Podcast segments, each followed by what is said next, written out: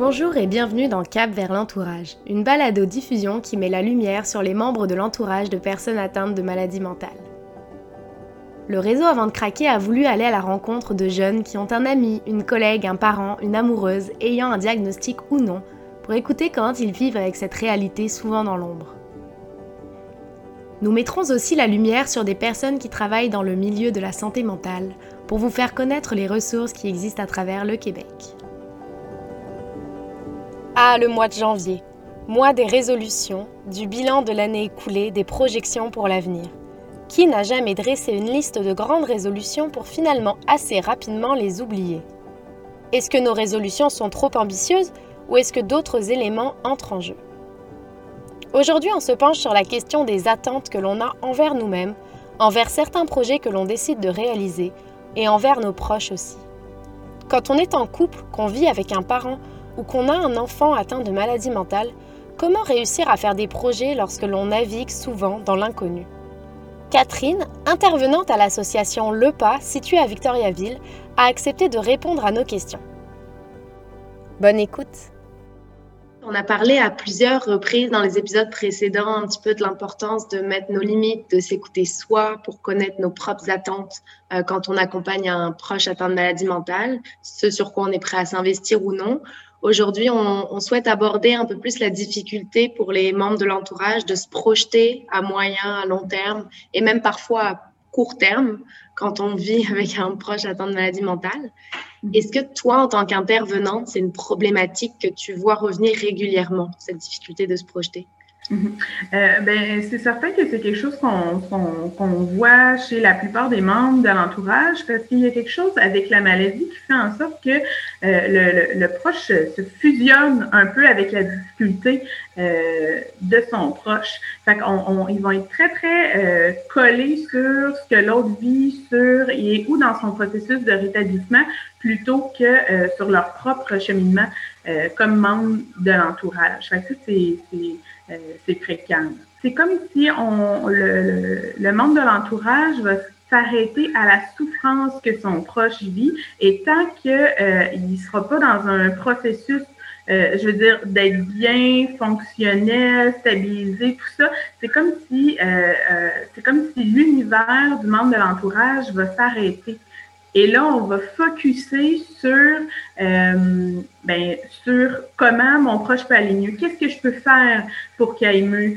Euh, et plutôt qu'être en train de marcher à côté puis euh, de l'accompagner. C'est comme dans, dans, les débuts, tant qu'on n'a pas assez de, de recul ou qu'on n'a pas une, euh, entre une, une, une compréhension euh, plus globale de la maladie ou de ce que ça va amener comme impact, mais là, on, va comme, euh, euh, c'est pour ça que je dis, ils vont comme être fusionnés. C'est comme si la souffrance de l'autre devient ma souffrance.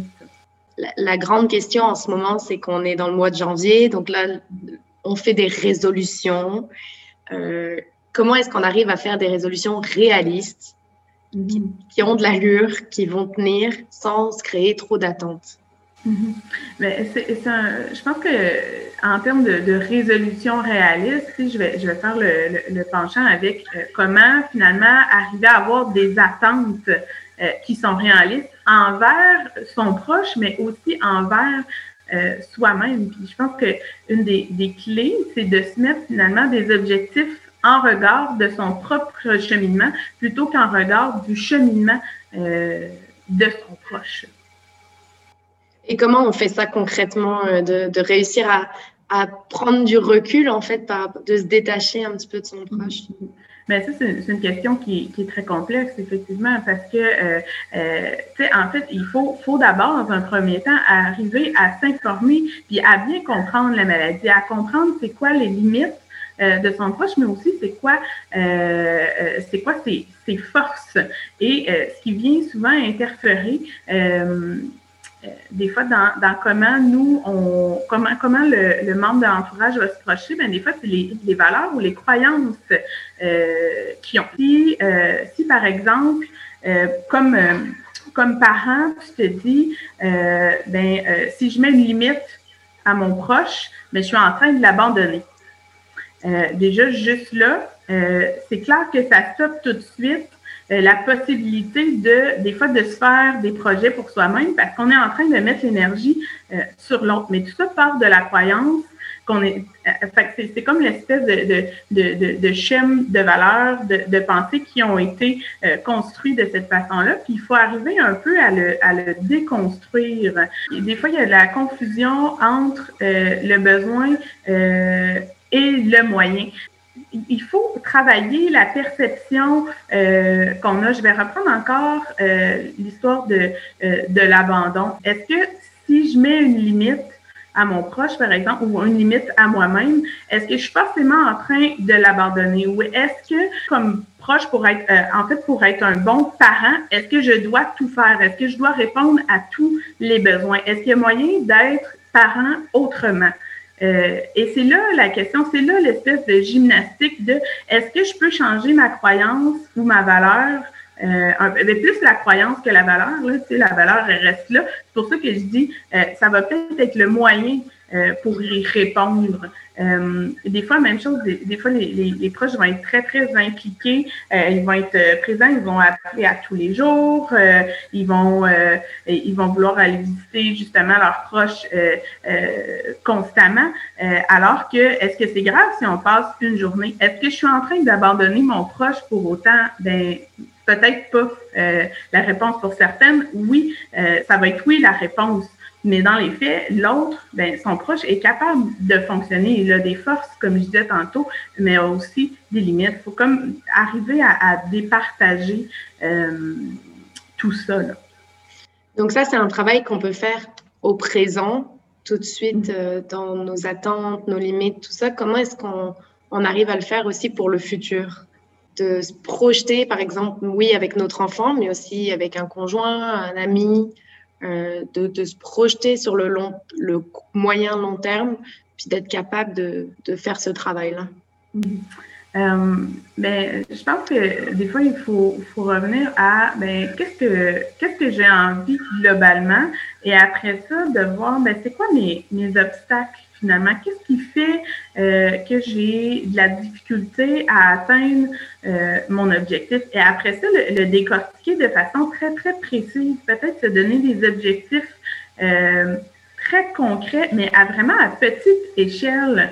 Euh, comme je disais euh, tout à l'heure, tu sais, le fait de euh, si, comme, comme membre de l'entourage, on, veut être présent à tous les jours auprès de son proche, ben, est-ce qu'on peut arriver à se dire, bon, OK, ça, ça me cause de la souffrance, c'est trop demandant, est-ce que je peux passer une journée? Fait, ça, ça va de se donner des petits objectifs des petits objectifs comme ça. Je voulais aborder avec toi la question du deuil blanc. C'est mm. quelque chose dont on parle surtout dans des cas de maladies comme l'Alzheimer. Euh, c'est quand la personnalité de la personne été tellement touchée qu'elle ne correspond mm. plus à ce qu'on connaissait avant. Mm-hmm. Est-ce qu'on peut aussi parler de deuil blanc avec une maladie mentale quand notre proche a tellement changé à cause des symptômes, à cause des conséquences des symptômes, de certains événements, tout ça, reliés à la maladie?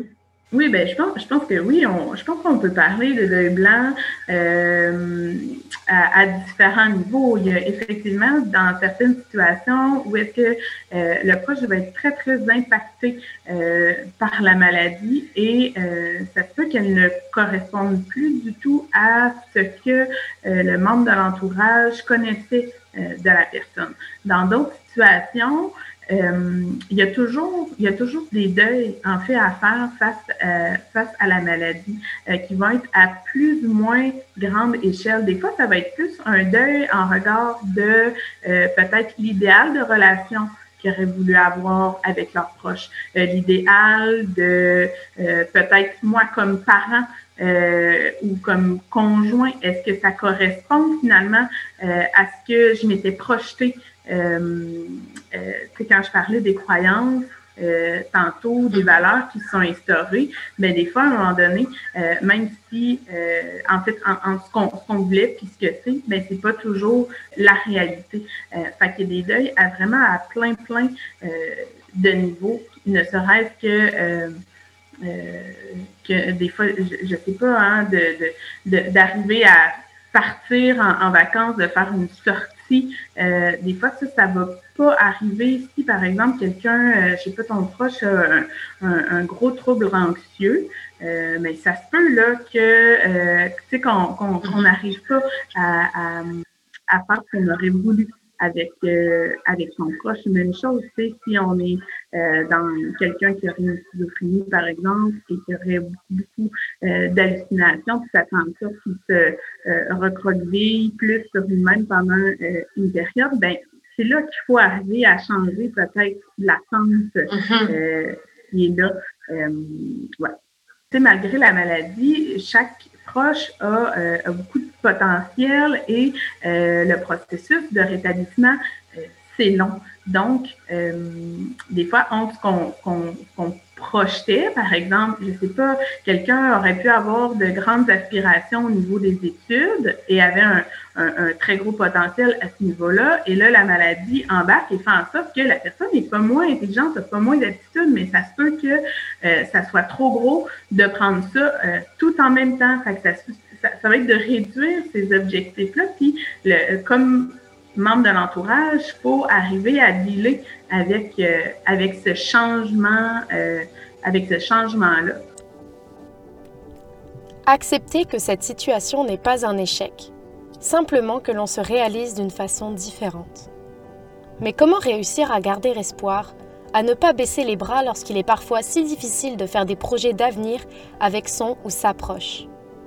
Mais puis c'est pas évident toute la question de, de, de l'espoir. Euh, euh, mais en fait, souvent les membres de l'entourage ont beaucoup, beaucoup, beaucoup d'espoir. Puis c'est ça qui fait en sorte que on, euh, ben, ils vont, ils vont peut-être des fois, euh, je veux dire, s'acharner, tu sais, sur à essayer de trouver des solutions et tout ça. Mais c'est d'arriver à justement être moins en train de s'acharner sur l'autre puis être plus en train de lui, lui remettre son processus euh, de rétablissement, qui, que, le proche trouve un peu euh, sa voix. Comme membre de l'entourage, on a de l'influence, mais on n'a pas, le, on pas le pouvoir hein, de, de sauver ou de guérir euh, la personne. Puis c'est tout l'aspect de l'impuissance, hein, le sentiment d'impuissance, c'est difficile euh, à vivre pour, tout le monde. Hein? Euh, peu importe c'est qui le, le statut, on n'aime pas être impuissant.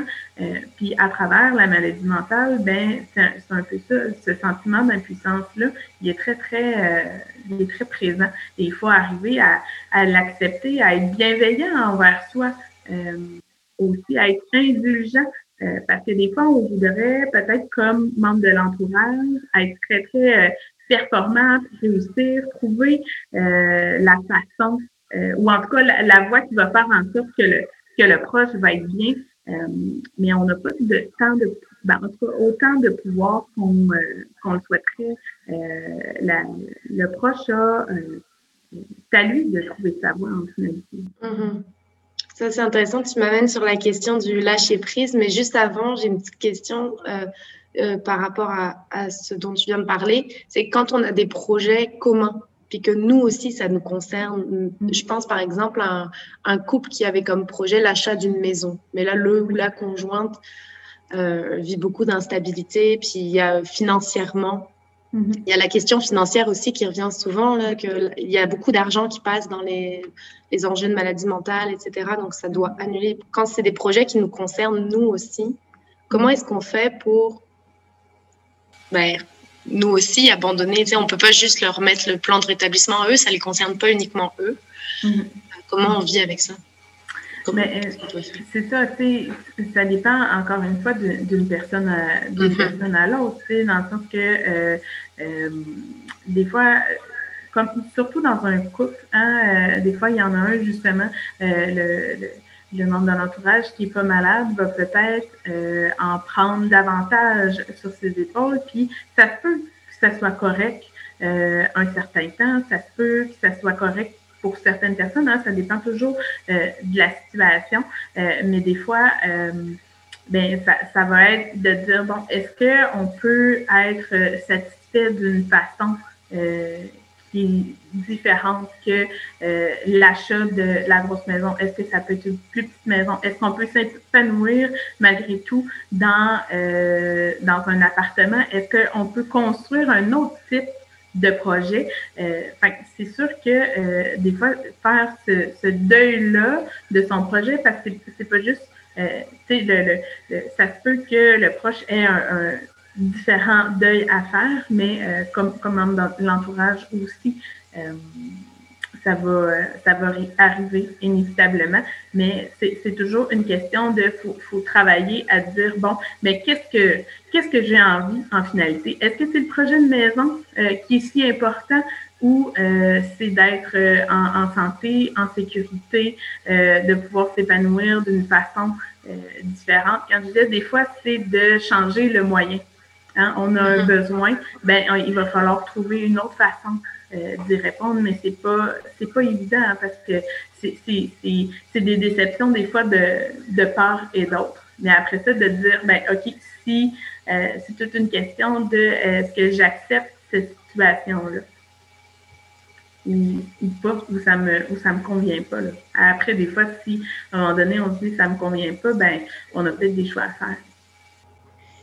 Je trouve ça particulièrement intéressant ce travail de réflexion que Catherine encourage à faire, qui nous permet de vraiment prendre conscience de nos besoins et nos valeurs personnelles. Elle m'explique que la capacité d'adaptation est une grande force des membres de l'entourage, qui vivent souvent plusieurs épreuves dans leur parcours. Cependant, cette capacité d'adaptation a ses limites. Il faut s'écouter pour éviter l'épuisement. Et est-ce que c'est quand même normal d'être fâché, d'être en colère, de vivre la frustration contre notre proche, contre la situation quand ça se passe, quand des projets doivent être annulés, qu'on ne peut pas se projeter, tout ça? Mhm. Ben, je, pense, je pense que oui. C'est une émotion qui est, euh, qui est normale. Hein. Finalement, c'est la colère. la colère, elle sert à, à, quelque chose. Elle sert à dire, ben, euh, euh il y a quelque chose qui ne me convient pas, je repousse quelque chose, mais après ça, qu'est-ce que j'en fais? Et ça revient à euh, la, la, déception, quand je dis c'est par rapport aux, aux attentes, si la déception est aussi présente, c'est que l'attente est peut-être pas réaliste. Puis ça, ça revient encore à faire le travail de comment mon attente peut devenir euh, plus réaliste. Fait que la colère, c'est inévitable. Puis je pense que les gens, euh, parfois, ont pas envie de le nommer, ça, qu'ils sont en colère. C'est pas, euh, c'est pas une émotion euh, qui est facilement accueilli hein, dans la société. Mm-hmm. C'est comme si c'était négatif, mais il n'y a pas aucune émotion qui est négative. Hein. Chaque émotion est là pour nous envoyer un message. Après ça, est-ce qu'on écoute le message ou je me bats contre l'émotion? On est peut-être mieux euh, de se mettre dans une optique de je vais accueillir cette colère-là, puis je vais essayer de comprendre, ben, dans le fond, à quel niveau je suis pas satisfaite dans la situation et euh, essayer de, de changer ça. Sinon, on va être constamment euh, en lutte contre cette, émotion-là, puis elle partira pas. Euh, euh, plus, on, plus on met de pression, même si on laisse le couvercle, à un moment donné, ça va exploser. Fait qu'il faut l'ouvrir, il faut la regarder, cette colère-là. Pour être plus apaisé par la suite. Mm-hmm. Trouver justement, c'est ça, des, des solutions qui, vont, qui vont faire en sorte que la, la colère va diminuer. Et pour revenir un petit peu sur le lâcher prise, tu avais commencé à aborder la question. Mhm. Euh, c'est quelque chose dont on parle quand même euh, de plus en plus euh, dans la société, le lâcher prise. Mais concrètement, comment est-ce qu'on le met en place dans nos vies? C'est facile à dire, hein, mais. c'est pas simple, lâcher prise. Encore une fois, c'est un processus euh, à long terme. Le lâcher prise, c'est, ça fait, euh, c'est directement relié à l'acceptation. Hein. Mais l'acceptation de quoi? L'acceptation de nos limites, des limites euh, des autres, l'acceptation, accepter en fait de vivre l'insatisfaction de vivre de l'impuissance, euh, d'accepter euh, des deuils, d'accepter le changement. C'est toutes les formes d'acceptation finalement. Le lâcher prise, il faut arriver à se ramener dans le dans le ici et maintenant, justement, plutôt que, parce que sinon on s'accroche au futur, on s'accroche euh, au passé, et là, on lutte, on lutte, on lutte ensemble, mais euh, en, ce sens-là, c'est pour préserver ou maintenir, alors que euh, si on était, si on arrive à se ramener dans le ici et maintenant, ben, qu'est-ce qui se passe réellement? Est-ce que, est-ce que, tu sais, l'enjeu est peut-être c'est peut-être un, vieux, un vieil enjeu. Hein. Ça revient un peu à nos croyances puis nos valeurs que, que je redisais euh, tout à l'heure, ben, si on si on si on n'accepte pas de les revoir, ben, on va peut-être être, euh, insatisfait de façon euh, éternelle un petit peu. Alors, dans ce mois des résolutions, il pourrait être intéressant de regarder le moment présent, de ressentir nos émotions, de mettre peut-être le doigt sur ce qui cause notre souffrance ou notre déception par rapport à des attentes que l'on a. En regardant ça, on peut se donner un objectif réaliste, en se disant que c'est possible d'y arriver. Peut-être pas aussi rapidement que ce que l'on souhaitait au départ, peut-être pas exactement de la façon qu'on le souhaitait non plus, mais accepter que ça va prendre du temps, un pas à la fois. Dans son métier d'intervenante, Catherine est amenée à rencontrer de nombreux membres de l'entourage. Qu'est-ce qui fait qu'au fil des rencontres, ceux-ci arrivent à lâcher prise et changer leur regard sur l'avenir? À partir du moment où est-ce que euh, on, parle ouvertement de la maladie, qu'on parle ouvertement de la santé euh, mentale, euh, qu'on a davantage de connaissances, mais ben là, il y a des peurs Hein. Euh, il y a des peurs qui se, qui se déconstruisent et le, le, proche, ben, en fait, euh, plutôt le, membre de l'entourage va être plus à même de se positionner différemment. Mm-hmm. Parce que quand on ne sait pas, quand on a constamment peur, je ne sais pas, que la personne, dès qu'on pense, se désorganise ou qu'elle qu'elle fasse des actions qu'elle pourrait regretter, qu'elle se retrouve à la rue, qu'elle se fasse hospitalisé, euh, puis qu'on ne sait pas trop qu'est-ce qui fait en sorte que la personne se désorganise, ben là, c'est les scénarios hein, qui partent. Fait qu'à partir du moment où déjà on, euh, on, fait le travail de mieux comprendre qu'est-ce qui est en train de se passer, ben là, le membre de l'entourage peut se positionner euh, différemment, puis qu'il y ait certaines craintes soient baissées. Puis ce qui est très, très bénéfique aussi, c'est quand les membres de l'entourage rencontrent d'autres membres de l'entourage.